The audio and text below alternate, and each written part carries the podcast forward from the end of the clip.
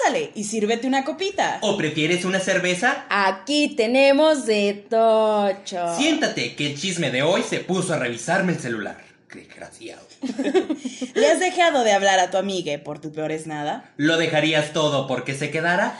¿Cuántas veces has juntado la chancla que juraste nunca volver a levantar? Pues vamos viendo. Y si nos aguantas, Pues chúpale. Muy bien. Excelente. Bueno, pues miren, lo prometido es deuda. Así Dejamos es. incompleto el episodio anterior, pues por ciertos lineamientos de la Sí. aplicación, Claro. ¿verdad? Aquí seguimos pisteando toda.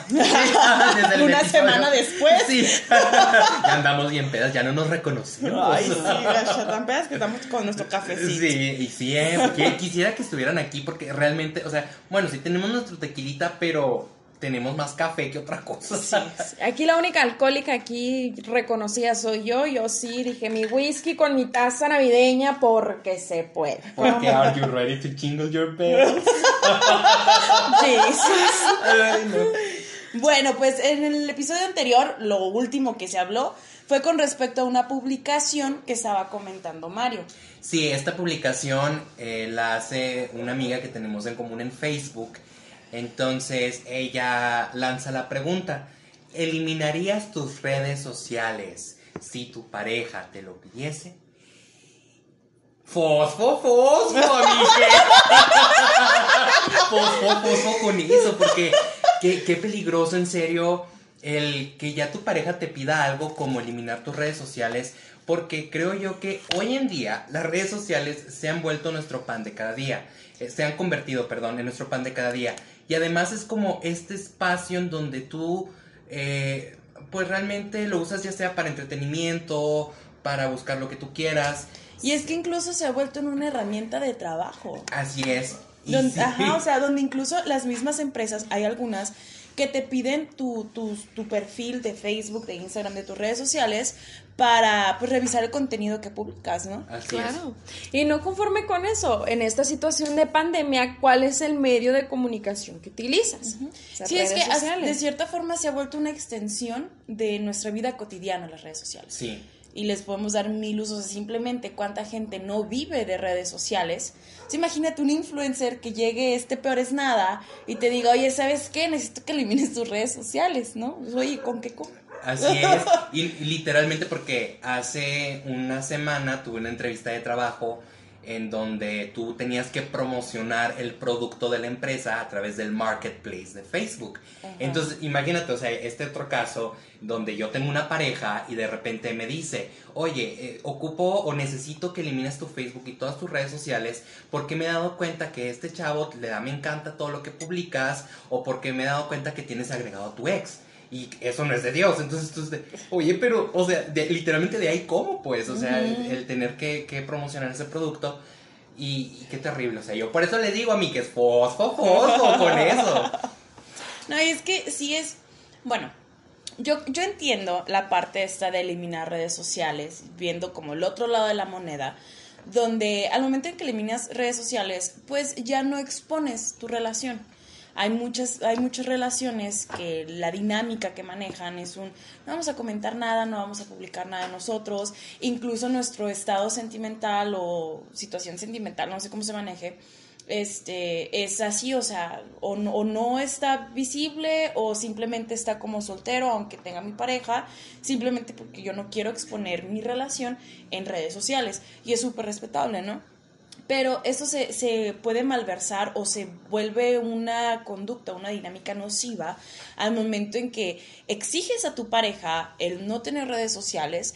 ¿Por qué? Porque tienes a tu ex, como tú lo comentas, porque este, te dan muchos likes, porque se, se mofan de las publicaciones que yo te hago, o ese tipo de cosas, ¿no? Es como que uno, pues amigo, ve a terapia, amigo, amiga, Sí, ve a por terapia. favor. Eh, cuida tu, tu, tu salud emocional. Así Sí. es. Ajá.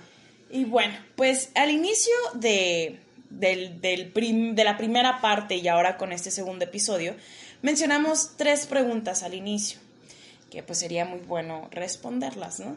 La primera es el si le has dejado de hablar a tu amiga por tu peor es nada. A ver, deja, rebobino, ti, ti, ti, ti. No, güey, ¿qué pedo? Pues no. no, o sea, jamás. Eh, y que fíjate, yo, a pesar de que le doy vuelo lilacha, me doy como hilo de media, eh, realmente con las parejas con las que yo he estado, nunca me han pedido eso. De, porque, número uno, nunca les presento a mis amigos, salvo una relación que tuve eh, estando allá en Hermosillo, que pues vivía con mi pareja, pero en ningún momento me pidió, o sea, ¿sabes cómo? Al contrario, de hecho yo le decía, ah, mira, ella es mi amiga, conócele, la madre. ¿no? Pero en ningún momento. Regalando amistad. Sí. Que ese es- es, otro tema también. Ese es otro. Y que va de la mano con el amor romántico, Ajá, ¿no? Por- sí. de la primera pregunta. Ahorita, ahorita vemos, hombre. este, pero no, o sea, nunca me he visto en la necesidad. Y si alguien, si tengo una pareja y me pidiera eso, es un. Pues sabes que mejor te dejo hablar a ti. Porque mis amistades son primero. Hay derecho de antigüedad y respeta eso, ¿no? O sea. Pero fíjate, ahorita que me estoy acordando, no me lo, no me lo, este, no me lo hacía con las amistades, pero sí con mi familia, porque se molestaba cada vez que yo aprovechaba un puente para venir aquí a Cananea a visitar a mi familia. Me reprochaba, pues ya me voy a quedar solo. El sad boy. Eh, Sí, ajá, entonces era un, has- hasta que un día, eh, vine un fin de semana aquí a Cananea, regreso a Hermosillo, él está muy serio, este, y él me dice, pues es que la verdad, eh, aquí yo no conozco a nadie, me avienta el choro ese de Sad Boy, yo le digo, a ver, momentito, estás muy equivocado si tú piensas que yo voy a dejar de visitar a mi familia por ti. Mi familia siempre va a ser primero y siempre va a estar ahí mi familia. Después eres tú. O sea, ten muy en claro eso, pues, porque yo no voy a dejar de ver a mi familia nada más porque te indignas, nada más porque a ti no te parece. Ujú. Si tú no te la llevas bien con tu familia, pues I'm so sorry for you, baby. Ve a terapia, ve a, o no sé. Pero Sí. pues, o sea, Que igual, o sea, por, creo yo que entre nuestro círculo son pocas las personas, o por lo menos yo no recuerdo alguna, donde sí haya pasado así directamente, donde mi pareja me, de alguna forma, me, ¿cómo se dice? Cuando te jala, te excluye, te, Aísla. Ajá, te aísla literalmente, pero sí se sabe que sí existen ese tipo de dinámicas, que no por nada sale tanta publicación y tanta información con respecto a, eh, pues estoy en pareja y perdí a mis amigos, perdí este contacto con mi familia, nada más por estar con esta persona. ¿Qué pasa? Cuando nosotros pasamos muchísimo tiempo con una persona, podemos entender que una relación en gran porcentaje se basa en una comunicación. En una comunicación me refiero a lo muy muy básico de platicar sobre algo, ¿no? Entonces, al pasar 24/7 con esa persona, llega a ser muy complicado poder mantener esa, esa misma interacción, esa misma dinámica. ¿Por qué? Porque es un, ok, este, trabajo y trabajo desde casa por la situación actual. Yo también trabajo y trabajo desde casa.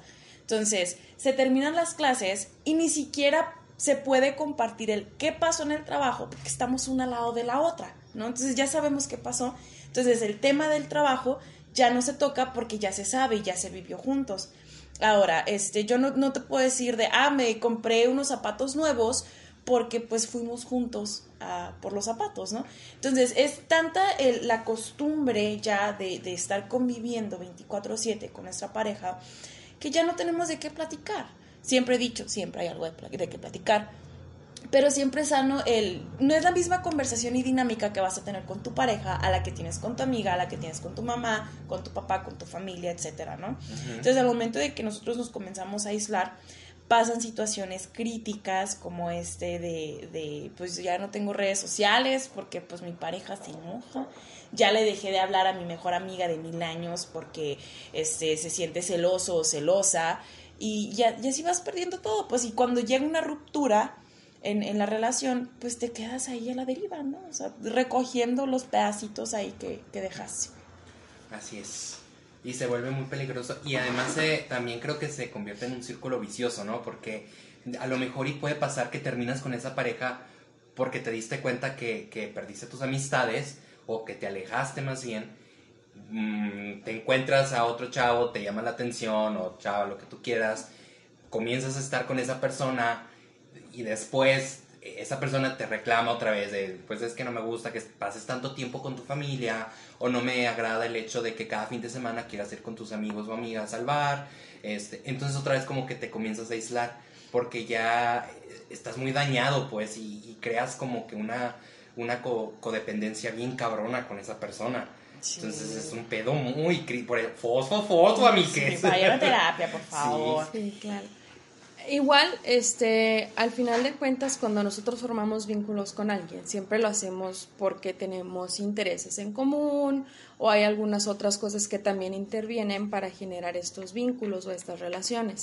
Al final de cuentas, creo que es muy sano darte cuenta o usarlo como un parteaguas para ti en donde ya es un, ya no, ya no sumas y en lugar de sumar, eh, me estás restando. Entonces, ¿qué sucede ahí? No, creo que sí sería como que algo muy, muy importante a tener en cuenta cuando sientes que estás estancado, sientes que, bueno, ya no tengo nada más que este vato y me, o esta vieja y me trata de la fregada. Entonces creo que sí, esa parte sería muy importante eh, considerarla cuando estemos involucrados en relaciones que son codependientes.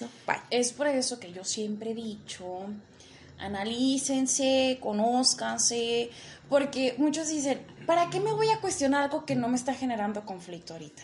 Y pues por eso mismo, cabrón, porque cuando te veas en una situación que, te, que, esté, eh, que se llegue a propiciar una situación así como una codependencia o, un tipo de relación poco favorable, tú automáticamente comienzas a ver esos focos rojos. Empiezas a decir de, a ver, no, aquí, aquí hay algo malo, hay algo shady, es, hay que ver qué está pasando. Pero eso ya lo sabes porque ya, ya hay una exploración de ti mismo para poder identificar estos factores. Entonces, al momento de llegar a este tipo de situaciones donde ya hay una codependencia, que hace unos días platicábamos de eso, donde Delia me preguntaba, ¿sabes cuál es la diferencia entre pedir apoyo y tener una dependencia emocional hacia alguien? Y pues, pues mi respuesta fue sí, ¿no? Donde eh, una cosa es mm, cuando hay una codependencia, o bien una dependencia emocional hacia otra persona, hablamos cuando mis emociones giran en torno a las acciones de la otra persona y que incluso llego a ser responsable a esa persona de mis emociones, ya sea la felicidad, el enojo, la tristeza, la euforia, lo, como quieras llamarlo, ¿no? Mi, mis emociones giran en torno a esta otra persona.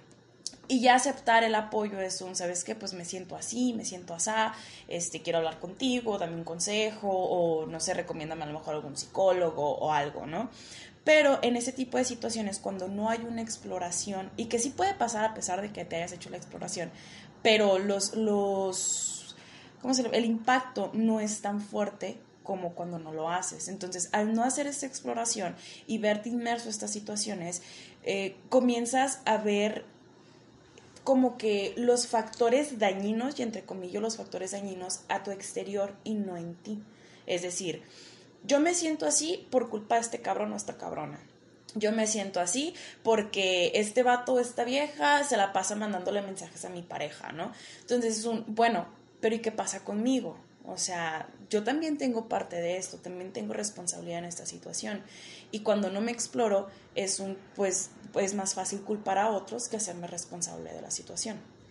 Ojo, a final de cuentas, eh, nosotros como seres reactivos eh, y dinámicos, porque estamos en constante cambio por todos los estímulos a los que siempre estamos expuestos, llega un punto en el que muy probablemente ah, sea confusa la situación o la circunstancia en la que te encuentres, pero es, el ser humano es tan maravilloso y tan capaz que cuenta con las herramientas suficientes para poder darse cuenta y valerse por sí mismo. Obviamente hay personas a las que sí les cuesta mucho trabajo o que en realidad no saben, pero no es algo que no puedan aprender. Entonces, al momento de yo responsabilizar a otra persona de mis emociones o de alguna forma culpar, como menciona Katia, es, es quitarme la chamba que me toca porque al final de cuentas quien sufre los estragos de todas esas situaciones soy yo.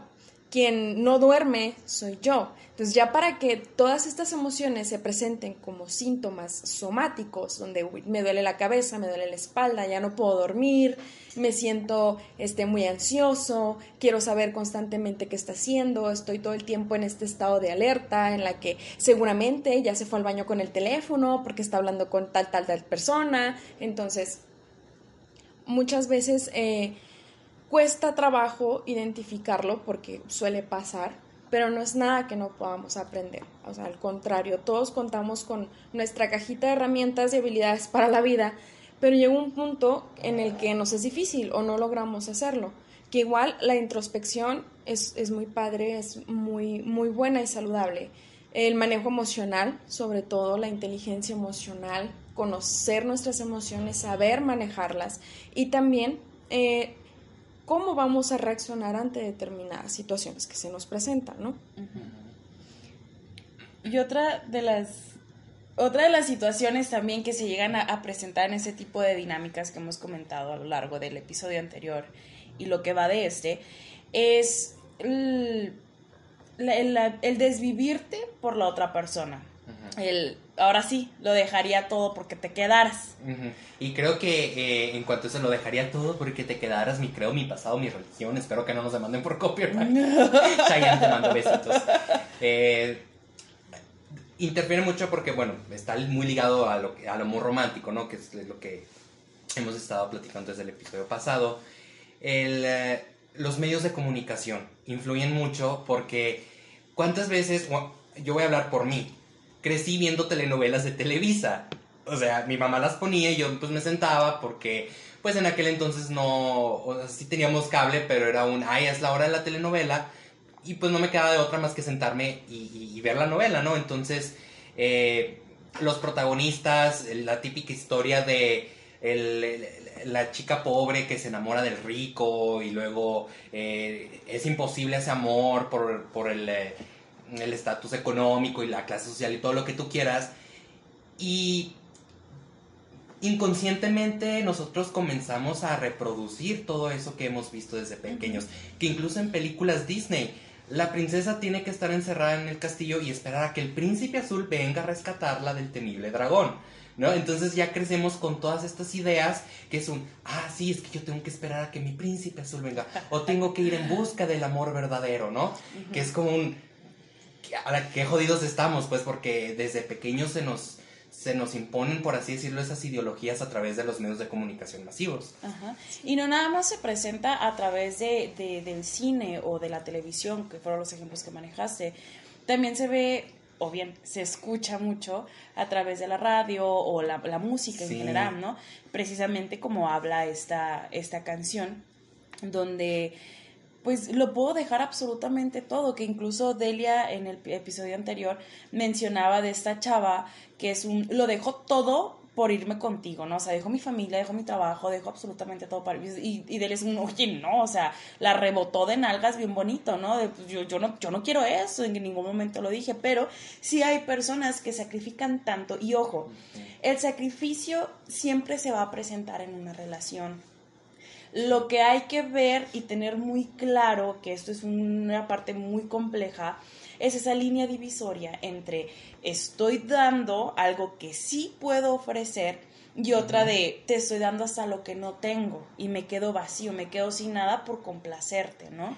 Entonces ahí sí hay que manejarlo tantito con, con mucho cuidado, ¿no? Claro, y que además todas estas cuestiones que mencionamos desde la parte de medios de comunicación masivos, este, como pueden ser redes sociales, películas, este, novelas, series, eh, música, eh, todo eso lo aprendemos en casa también. O sea, tanto la parte eh, buena o mala de la situación que nos toca vivir, de a lo mejor yo vi que mis papás toda la vida estuvieron juntos y tuvieron un matrimonio de 50, 60 años y siempre fueron uno mismo, wow, wow. Pero también me toca ver donde mi mamá tuvo varias parejas, varios divorcios, relaciones muy problemáticas y en ningún momento yo quiero eso o igual eh, está tan aprendido y tan arraigado toda esta situación, es que yo siempre tengo que buscar esa pareja, porque si no tengo esa pareja no soy feliz, porque al final, pues esa es la forma en la que se es feliz, teniendo una pareja, teniendo una familia, un cerquito blanco, o sea, esta parte también nos la enseñan, no solamente eh, es algo que, que, que está por fuera sino dentro del núcleo, o sea, de, de, estos sistemas en los que nos vamos moviendo como seres humanos, vamos recibiendo y también dando esta influencia que tenemos de todos lados. Ahora, ya entrando pues en este, en este contexto, también está esa parte donde pues sí, yo pasé por toda esta circunstancia, yo vi todo esto, a lo mejor la relación que yo vi en casa fue muy bonita o a lo mejor fue muy problemática, pero a final de cuentas ninguna de las dos cosas es lo que yo quiero. A lo mejor y lo que yo en realidad quiero es estar sola. O sea, no quiero tener que, o sea, ni siquiera me interesa tener alguien con quien dormir. O sea, podré estar soltera, pero sola nunca, ¿no? Ajá. Entonces, y que a, lo que comentas, realmente es muy difícil que una persona de, de cero, teniendo los estímulos y, y, haber aprendido patrones de, lo, de cualquier tipo, salga ya a la vida adulta independiente a decir yo quiero ser una persona sola, o sea, quiero ser un ermitaño, o bien, si tengo mis amigos, pero no me interesa generar una relación romántica con absolutamente nadie realmente es muy, muy complejo que se llegue a ese punto ya de, de inicio, ¿no?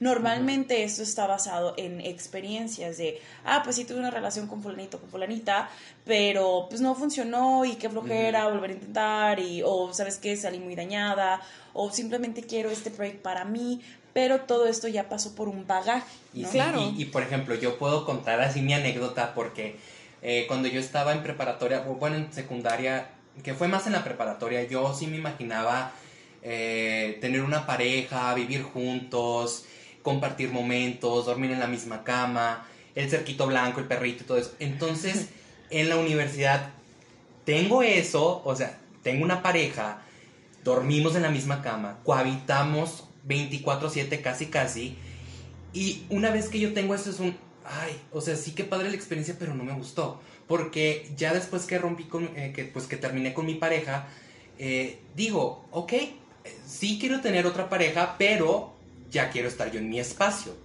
O sea, ya estaría yo dispuesto a tener eh, pues un novio y tú en tu casa, yo en la mía, nos vemos un fin de semana en catedral o vamos al bar. ajá. Eh, o por ejemplo, otra cosa, eh, antes en la preparatoria yo eh, decía, yo mi pareja y nada más mi pareja, o sea, cero que ver el poliamor y pues para empezar no conocía esos términos, ¿no? Porque desde chiquito la monogamia siempre ha estado en mi núcleo familiar. Entonces ya una vez que estoy en la universidad, que salgo desde el pueblito, pues ya me topo con estos conceptos y es un, ah, ok, qué cool. Y ahorita te puedo decir, ya después de haber tenido varias relaciones monógamas, estoy dispuesto a tener una relación abierta. O sea, es a lo, que tú dices, pues tienes que, pasar por, por experiencias, vaya, para llegar a este punto en donde tú dices, quiero estar solo. O sea, y, no así de ni depresión ni nada, o sea, simplemente tener mi espacio. ¿Por qué? Porque ya todo esto que yo quise en algún momento ya lo obtuve y no me gustó. Entonces ya es como... Y vas aprendiendo, pues, como una especie de prueba y error. Ensayo y error. Sí, totalmente. Así es. Y bueno, la última pregunta, que yo creo que a muchos nos ha pasado, eh, es la pregunta que hace Delia. ¿Qué pasó? que dice, ¿cuántas veces has levantado la chancla que juraste no volver a levantar? Aquí no juzgamos, hermanas. Sean honestas. Mira, cada quien. cada quien. Es que, mira, regresamos al punto de ensayo y error. Sí. Uno cambia. Ay, de sí, siempre sí quiero vivir con mi pareja. Y es que, a ver, aquí hay una situación, bueno, yo creo que hay varios escenarios en los que se presenta esta situación. La primera puede ser que en ese punto de la vida en la que se encontraban las personas en cuestión, pues no estaban listas o querían cosas diferentes o simplemente el proceso de maduración todavía no estaba bien o no sé, una serie de, factores que pueden llevar a pues, la ruptura, ¿no? Ya después con el tiempo vas conociendo más personas, te vas conociendo a ti mismo, dices esto me gusta, esto no, esto quiero y, esto, y te vas en esa línea dices tú, bueno, o sea, ya pasó tanto tiempo, este, creo que pues ahora sí estoy lista, ya mi, mi software ya se actualizó, este, ya soy una mejor persona, vamos a ver qué pasa, ¿no? Entonces, pues está ahí, levanta la chancla, ¿no? Que juraste no levantar. Y como puede ser que regresen a patrones este, antiguos de los celos o las dinámicas que antes se habían formado, puede que modifiquen completamente esas, esas, esas dinámicas, añadiendo el hecho de que ya hay una experiencia y ya hay un conocimiento de una persona a la otra, ¿no? Eh, o también puede haber como que esta situación mixta donde pues sí tenemos ciertas dinámicas que compartíamos al inicio de la relación antes de la ruptura y también añadimos y modificamos esas y agregamos otras. Y ya pues se puede mantener una, una dinámica buena, una dinámica sana, pues, ¿no? Claro. Y, y llega a funcionar. O también, que no podemos descartarla, también el otro lado de, de esta carta, que es un volvemos siempre a lo mismo. Ajá. Volvemos siempre a destruirnos, volvemos siempre a salir muy lastimados, volvemos siempre a darnos de chingazos contra la pared, porque muchas veces, y es algo que tenemos que reconocer, y aunque nos los pueda decir todo mundo, hasta la Virgen con su luz, o sea, de, ¿sabes qué? No, mija, no es por ahí. Y uno, no, sí, es que ella es. Entonces, realmente no, no podemos tampoco eh, decir que lo que nos gusta es con lo que estamos, porque al final de cuentas, por mucho que nos guste, si nos hace daño, pues vamos a saber que el resultado no va a ser muy favorable, ¿no? Y es que una, una cuestión muy, muy peculiar de estas situaciones donde levantamos esa chancla, en muchas ocasiones es un, es que no era tan malo, o es que no era tan loca, porque, porque comenzamos a, a, vi- a revivir el recuerdo de la parte bonita de la relación, donde sí nos damos cuenta que de cierta manera la parte rosa de la relación pesa más que los conflictos. A menos de que haya ahí mutilaciones de por medio. Pues ahí digo, "Ah, amiga, vete al psiquiatra inmediatamente, ¿no? Pero sí pasa que a lo mejor por un, un algo muy, muy, muy superfluo me fue infiel mi pareja. Entonces el motivo de la relación, de la ruptura, perdón, fue la infidelidad.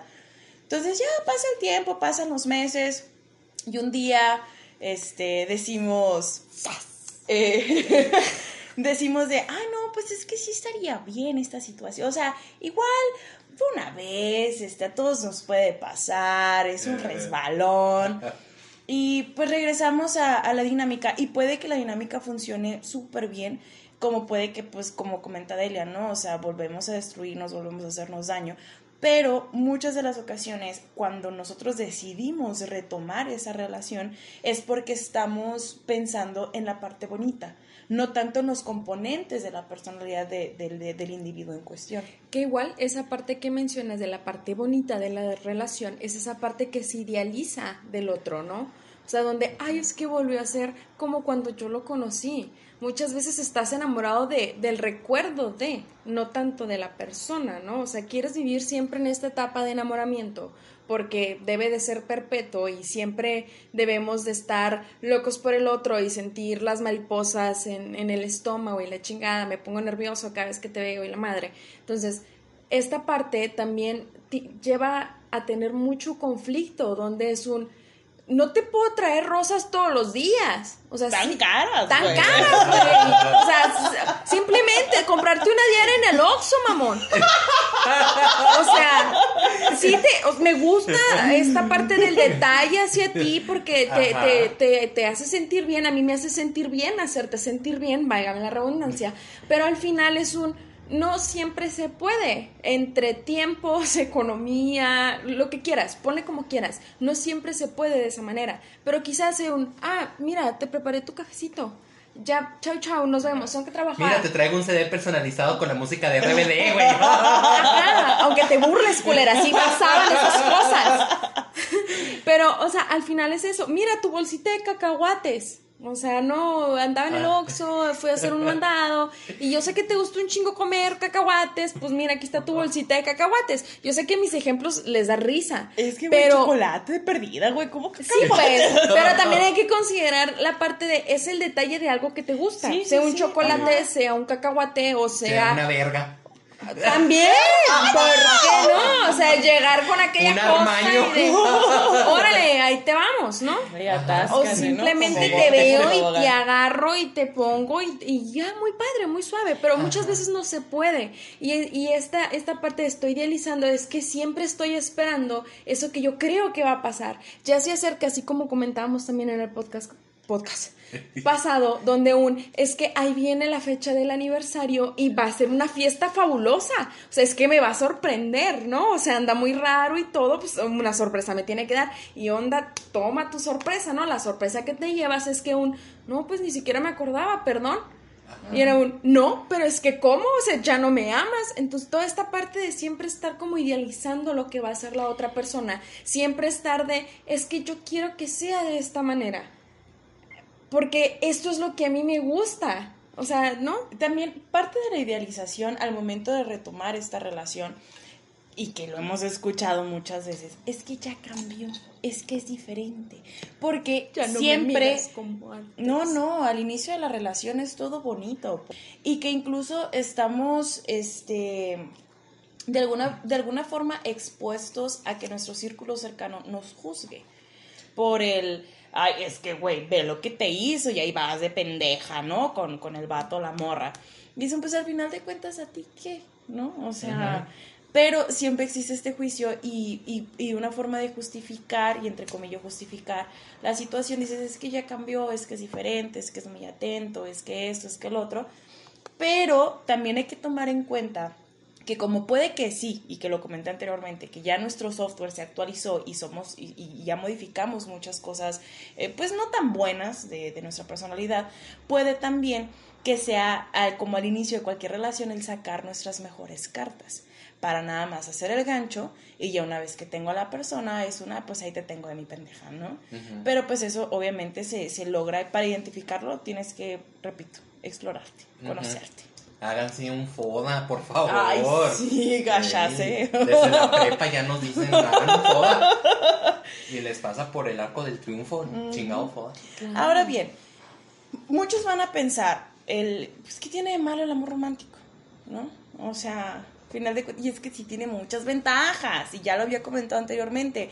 ¿A quién no le va a gustar esta admiración, esta lealtad ciega, este ahora sí de ¿cómo dice la este, Con los ojos, con los ojos, cerrados, y, o sea, este amor verdadero. Ajá, y que obviamente se siente bonito, pues ¿por, qué? Porque pues te alimenta el ego, porque eres exclusivo, porque eres el único y detergente y la chingada. Entonces, sí, pues qué bonito, ¿no? Pero si vemos el lado oscuro de esta situación, es vemos una cosificación este, los celos los vemos como una demostración de amor, eh, la territorialidad, la posesión, y digo yo, ¿a quién chingados quiere, quieres sentirse como una cosa? ¿No? Incluso la normalización de la violencia, o sea, me jaloneas cuando se te antoja, me, me tratas, ajá. O sea, me tratas pa'l perro, me gritoneas, me humillas delante de la gente, tu familia, mi familia, amigos en común, si es que salimos, porque a ti te encanta largarte y dejarme a mí encerrada porque ahí es donde yo tengo que estar, o, o simplemente me pega lo normal. O sea, no es normal que te peguen, güey. Así es, o sea. En cualquier contexto. También eh, que lo vemos mucho en poemas o canciones o lo que tú quieras que nos dicen es que un amor un amor tiene que ser el en donde se sufre un amor sufrido es el verdadero eh, y es un güey espérate pues es que para mí el amor no, no, no, no tengo por qué sufrir. ¿Quién chingados me dice a mí que yo tengo que sufrir para realmente decir, ah, es que soy amado o realmente estoy eh, eh, con la persona correcta? Y es que también para lograr eso es que es que la pregunta y la incógnita, que es uno de los misterios de la vida, es tratar de responder qué es el amor porque es algo totalmente subjetivo, este, es como cada quien lo vive, lo experimenta, incluso tiene que ver con cultura y tradiciones y un sinfín de factores, pero al final de cuentas es nosotros preguntarnos por qué lo quiero y si lo quiero o lo necesito y también respondernos el por qué. Ahora también, ¿qué perfil estoy buscando y por qué es ese perfil? ¿Qué tanto me abona? ¿Qué tanto me suma? ¿Qué tanto me resta? hacer todo este balance y todo este proceso para realmente decir, ok, tengo esta persona y es mi compañero de vida, que esto lo habíamos comentado fuera, fuera, de, fuera del aire, ¿no? Este, sobre el amor maduro, donde ya el amor maduro es, esta, es este tipo de relación donde ya no ves a tu novio, a tu novia, a tu, a tu pareja como una pareja tal cual, sino como un compañero de vida, una persona que te va a apoyar, como tú también lo vas a apoyar, este, nos vamos a escuchar, vamos a estar el uno para el otro, pues, ¿no? Y donde estamos muy, muy conscientes que cada, cada quien de forma individual tiene su propio camino pero a la par también se puede construir uno juntos, sin dejar en desventaja o desequilibrado uno o el otro. Pues, o sea, esto no es un, un estira y afloja, es un no hay que estirar y no hay que aflojar nada. ¿Por qué? Porque no hay una cuerda, porque somos libres. Y como tú puedes agarrar el camino a la izquierda, yo voy a agarrar el derecho y en algún punto nos vamos a ver en el centro. Y está bien. ¿Por qué? Porque no me perteneces. Y eso es algo que, que, que, que menciona el amor maduro, que obviamente, y como lo había comentado anteriormente, uno no llega y es bien difícil llegar a una relación con este tipo de amor. Normalmente pasamos por el amor romántico para poder después, y esto es si llegamos a, tener una deconstrucción, ¿eh? Porque pues, o sea, para nosotros poder deconstruir necesitamos estar informados. Necesitamos saber qué pasa y saber qué hacemos y qué no hacemos. Sal. Ay, perdón. ya, se fue. ya se fue. ah, bueno. Lolita te mando besos. Este. El. Ah, mira, se me fue el pinche rollo, güey. Ay, hermana. Santo, se fue con todo y el que trajo. Pero me, me se le fue la señal. Se me está reseteando el software. Este, bueno, obviamente siempre la experiencia, y, y, no vamos a hablar en cuestión de edades, porque al final de cuentas no se necesita tener 50 años y aprender un chingo. Eh, la experiencia, vivir la experiencia y estar consciente, ¿no? Porque sí, mi percepción es subjetiva, ¿no? Al final de cuentas el bienestar que yo percibo todo dependerá de, de desde qué punto lo estoy viendo. Pero hay momentos en la vida en las que tu percepción cambia. Por un factor u otro, siempre estamos en constante movimiento. ¿no? Sí, y es que a lo que ya regresó, ya se me resentió el, la base de datos de, de virus. Eh, iba a comentar precisamente la deconstrucción hay que salir de nuestra burbuja de privilegios. O sea, si eres un hombre blanco, heterosexual, obviamente que no vas a ver el amor romántico como algo, eh, como algo malo. ¿Por qué? Porque tú tienes una posición súper cabrona. O sea, tú estás en un pedestal. Desde el momento que tú naces como hombre y luego eres blanco y luego eres heterosexual. Eres un dios prácticamente. ¿Por qué? Porque no te va a tocar vivir esta parte fea. Porque en el amor romántico eh, Tú pues, rifas. Eh, ajá. Tú lo creaste. Se cosifica la mujer, pues, en donde tú te tienes que quedar en casa porque eres la mujer y cuando llegue el trabajo me tienes que, este, casi quitar los zapatos con la lengua porque, pues, porque, ¿no? Hermana. y, y, también la, la otra parte de fosfo, fosfo, es que mm, desgraciadamente hay mujeres que sí se lo creen, pues, desde el núcleo, desde el núcleo familiar, ellas, pues, vaya, crecen y cuando llegan a una relación pierden su yo en la relación para ser servil, es decir, ser el, tapete, vaya, de, del hombre, de la pareja. Claro, Eso, que, eso que comentas, una disculpa, ¿verdad? Porque pues es, ya, ya lo había comentado anteriormente, pero es con respecto a la subordinación de la mujer, donde la mujer no comienza a ser servil una vez que inicia una relación a la mujer se le construye desde el núcleo, núcleo familiar a ser la persona que da el amor, la persona que tiene que cumplir, satisfacer, que tiene que ser sumamente indulgente hacia el hombre. ¿Por qué? Porque su meta de vida es el ser amada. Y si no eres amada, y si no te portas bien, y si no eres una mujer completa, entre comillas, pues te vas a quedar sola, ¿no? Y ninguna mujer debe estar sola. Exactamente. Entonces, si hay algún hombre ahí que nos esté escuchando y diga, no estoy de acuerdo con lo que dicen, es porque sigues en tu burbuja de privilegios. Amigo, date cuenta, salte esa burbujita y realmente cultívate, infórmate, lee, chécate, mídete, muévete. Entra en contacto con el mundo real, porque es una realidad que, ay, es que eso es del siglo pasado. No, claro que no, es como mm. decir que el machismo está en una fase de erradicación, o sea, sí, eso ahora, no es así. Ahora la, la, la, la pendeja o el pendejo que me venga a decir, este es que a los hombres también nos asesinan. Y yo, sí, sí, pues sí, cabrón. Sí, estadísticamente hay más muertes de hombres que de mujeres. La cuestión aquí es que los hombres se matan entre ellos. Y, y, aparte no los matan por ser hombres. Los matan porque están en el narcotráfico, en el narco... o porque simplemente tienes que que ser, tienes que ser violento, porque hay, hay, que ser muy varonil, ¿no? Sí, sí, o sea. Y, y, por otra parte, las mujeres, pues, son asesinadas por hombres por el hecho de ser mujeres, pues, ¿no? Entonces. o sea. Ajá. A ver, ya continúa con lo que ibas a decir. Este, bueno, como estaba yo comentando antes de entrar en esta parte de, de, género, ¿no? Que es algo que, que igual nos aqueja en nuestros días actuales. Ciertamente la parte de la educación no es solamente para la gente adulta, también es para los niños. ¿Qué es lo que estamos enseñando? A los niños, jóvenes, incluso tú como adulto puedes reaprender. La reeducación es muy difícil y muy cansada, pero es posible. Sí, ciertamente es algo que, que está ahí presente, que es muy importante realmente esta adaptabilidad eh, del ser humano para poder vivir, ¿no? O sea, para poder vivir en armonía, para que dentro de la sociedad, muy probablemente no podemos cambiar el mundo, pero sí podemos cambiar la manera en la que vivimos y cómo percibimos perdón, el mundo y cómo entramos en contacto con otros seres humanos, que al final de cuentas todos somos seres humanos y tenemos los mismos derechos. Y no hay que olvidar esta parte de parte de, estos derechos que menciono es el, la dignificación del ser, ¿no? O sea, que alguien viva con dignidad en cualquier color y presentación en la que vengas, independientemente de tu religión, este, tu estrato económico, eh, preferencias sexuales, etcétera, etcétera.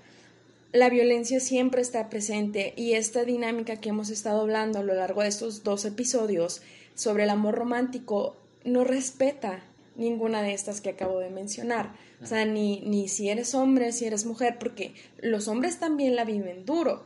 Obviamente la parte de ellos también está ahí, que no está tan documentada específicamente porque ellos mismos se privan o, no, no se les permite esta parte de expresarlo, de decirlo, porque eso te haría menos hombre, ¿no? O menos, o menos viril pero ellos también lo sufren y también lo viven. O sea, eso de te chantajeo, eh, me sé todo tu historial y, y, hago uso de ello para manipularte, este, la parte de que ellos también viven violencia, ¿no?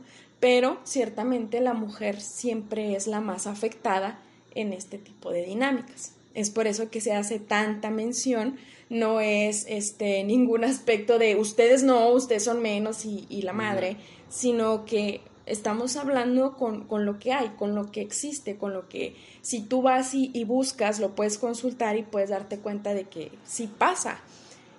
Obviamente también está la otra parte donde ellos también pasan por, por lo mismo, pero no tienen el mismo, la misma burbuja del privilegio de poder decir, a mí me pasa, a mí me pasó, me está pasando. Entonces, también en la que te invitamos a poder... Es una invitación que te invitamos. Disculpe usted, pero es que aquí el, este, la, la, la, falla técnica me distrajo.